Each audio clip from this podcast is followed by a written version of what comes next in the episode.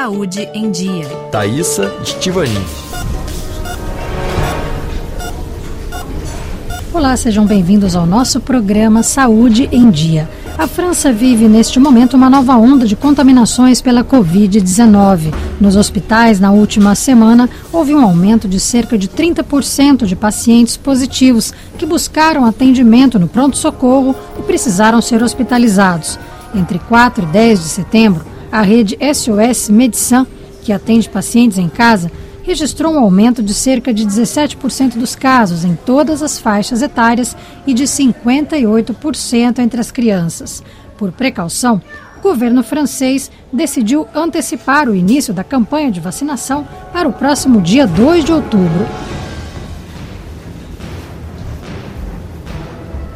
O primeiro imunizante disponível para a população será o da Pfizer, à base de RNA mensageiro e eficaz contra a subvariante XBB 1.5 da Omicron.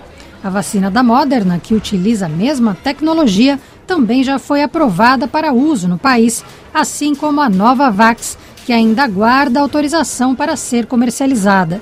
O infectologista francês Benjamin Davidot, que atua no Hospital Raymond Poincaré, nos arredores de Paris, vive no dia a dia os efeitos da alta do número de casos de Covid-19. Ele lembra que atualmente não há modelização matemática ou monitoramento que indiquem com precisão qual é a dimensão da atual onda de casos. Além disso, observa, as pessoas simplesmente não se testam mais. Contrariamente às ondas anteriores, as pessoas já chegavam ao hospital com o diagnóstico.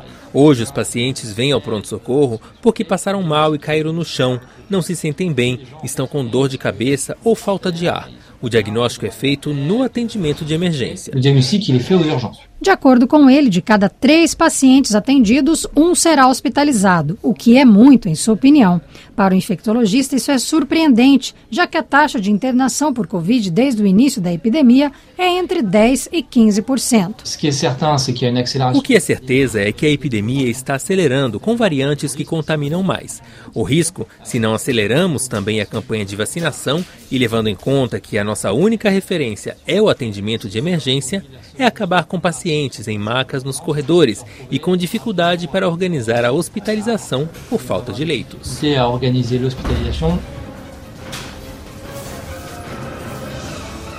Segundo ele, hoje há também um risco maior de contaminação dentro do hospital, já que as medidas de proteção, como o uso de máscaras, por exemplo, deixaram de ser adotadas. Além disso, com a chegada do inverno, outros vírus, como o da gripe e o da bronquiolite, vão se somar à Covid-19 o que pode complicar ainda mais a situação nos estabelecimentos.